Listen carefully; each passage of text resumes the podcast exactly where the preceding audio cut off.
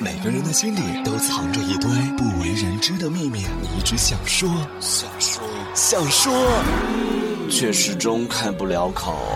真心话，大冒险，勇敢者的游戏，敢玩你就来。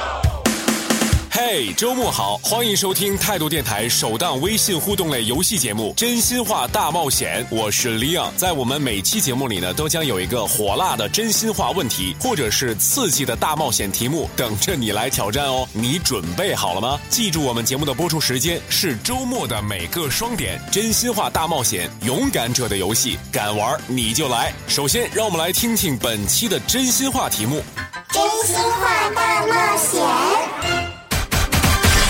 如果你背叛了你的另一半，无论是肉体背叛还是灵魂背叛，你会向对方坦白吗？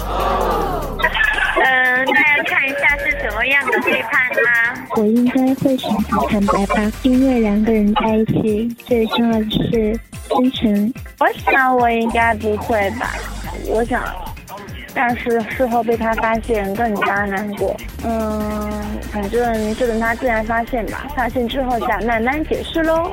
我觉得我会向他坦白。依照我这种个性，既然背叛了，那就说明肯定是不怎么喜欢了，那就干脆就坦白吧。如果背叛他了，我肯定会向他坦白啦。我觉得我应该会是坦白吧。我觉得如果背叛了另一半的话，就说明在你的心中他没有原来那么重要了。而且两个人相处最重要的就是坦诚吧。如果没有相互之间的坦白，那这个可能很难走下去。哦，听起来大家还算是挺诚实的。只是如果真的坦白了以后会是怎样的结果呢？就不敢想象了。不过呢，在这里还是提醒大家，那感情这种东西呢，其实是很脆弱的，有的事呢，还真是经不起大冒险的。大冒险。欢迎继续收听态度电台首档微信互动类游戏节目《真心话大冒险》，我是 Leon。接下来呢，就为你发布下期《真心话大冒险》的挑战题目。真心话大冒险。如果一个和你很要好、非常要好、外貌又没得挑的同性好友向你表白了，你会怎么办呢？